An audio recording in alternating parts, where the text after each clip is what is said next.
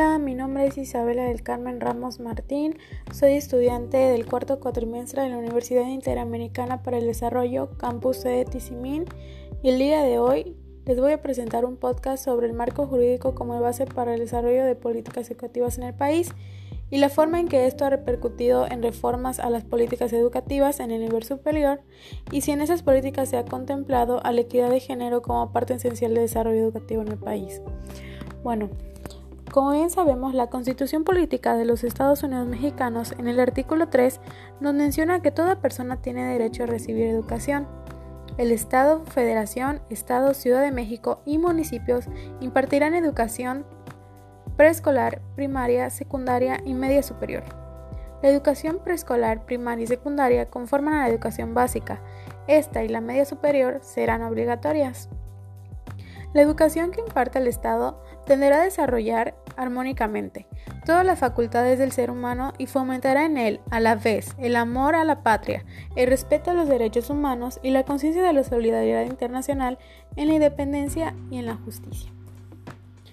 El Estado es quien garantiza la calidad de la educación obligatoria, de manera que los materiales y métodos educativos, la organización escolar, la infraestructura educativa y la idoneidad de los docentes y los directivos garanticen el máximo logro de aprendizaje de los estudiantes.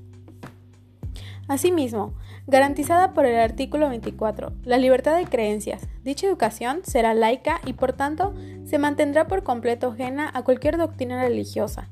El criterio que orientará a esa educación se basará en los resultados del progreso científico que lucha contra la ignorancia y sus efectos, las servidumbres, los fanatismos y los prejuicios. Además, será democrático considerando la democracia no solamente como una estructura jurídica y un régimen político, sino como un sistema de vida fundado en el constante mejoramiento económico, social y cultural del pueblo contribuirá a la mejor convivencia humana a fin de fortalecer el aprecio y respeto por la diversidad cultural, la dignidad de la persona, la integridad de la familia, la comisión de intereses general de la sociedad, los ideales de fraternidad e igualdad de derechos de todos, evitando privilegios de razas, religión, de grupos, de sexos o de individuos. Y asimismo, será de calidad con base en el mejoramiento constante y el máximo logro académico en los educandos. Ahora bien, hablemos sobre el panorama del sistema educativo mexicano desde la perspectiva de las políticas públicas. El interés de dar un panorama general de la educación mexicana radica en realizar un estudio, análisis y evolución de la política educativa en México con la intención de conocer el nivel y la calidad de la educación desde las perspectivas de las políticas públicas. El objetivo de la investigación es que se realice una discusión sobre la congruencia entre la reforma educativa del 2013 y el Plan de Desarrollo y el Plan Nacional de Desarrollo 2013-2018. El análisis Parte de definir la política educativa, revisar los antecedentes de la política educativa, lo que son las políticas públicas, y conocer las reformas a la Ley General de Educación efectuadas en 2013, en las que se tiene contemplada la evaluación de la calidad de los profesores a través del Instituto Nacional para la Evaluación de la Educación, el INEI, así como la aplicación de la Ley del Servicio Profesional Docente revisar las directrices y estrategias que se encuentran establecidas en este Plan Nacional de Desarrollo para conocer la propuesta que tiene el Gobierno federal en materia educativa, así como el Programa Sectorial de Educación Mexicana.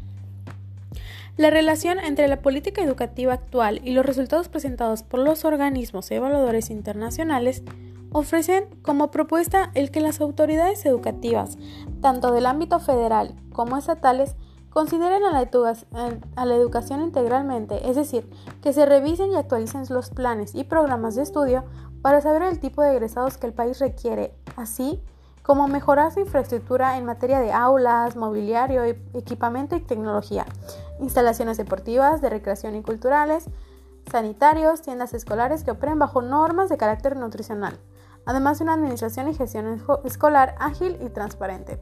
Todo esto es fundamental para el desarrollo integral de la educación mexicana y así poder elevar su calidad. Pasemos a las políticas educativas de equidad e igualdad de, oportunidades. Bueno, nuestro mundo está cada vez más interrelacionado. Las personas, las mercancías que se trasladan con mayor facilidad, la información circula con mayor rapidez y en múltiples direcciones. Acontecimientos de índole diversa y en cualquier parte del mundo pueden repercutir en los lugares más alejados. Se ha ingresado a la denominada era de la globalización. La globalización, sin embargo, constituye un proceso disparejo y hasta contradictorio. Así, se advierte que la globalización económica implica una globalización cultural, predominando en esta la universalización de formas de vida de los Estados Unidos de América, principal polo dominante en el mundo de hoy. Dichas formas de vida están asociadas en gran medida al predominio de la tecnología. A pesar de esta influencia en materia de información y cultura, hay expresiones claras de que los nacionalismos resurgen de modo vigoroso hasta ser causa de conflictos armados.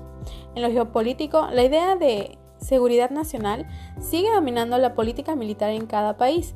El régimen por el Estado-Nación sigue siendo considerado como algo prematuro. Eso nos indica la PNUD en 1998. La globalización sería el resultado deseado del progreso científico y del liberalismo económico, y se identifica, por tanto, con el progreso. Todo lo que favorece la globalización debería alentarse y todo lo que se opone debiera combatirse. Se admite en estos sectores de opinión que puede ser cierto que a veces la globalización produce desequilibrios, pero se arguye a la vez la economía dejada al libre advertido del mercado encontrará por sí misma la situación más adecuada. En conclusión, en cuanto a las oportunidades de estudio, es evidente que la notable expansión de la matrícula escolar constituye uno de los principales logros de los sistemas educativos en las últimas décadas. En 1994, más de 127 millones de niños y jóvenes eran atendidos por los sistemas educativos de nuestro país.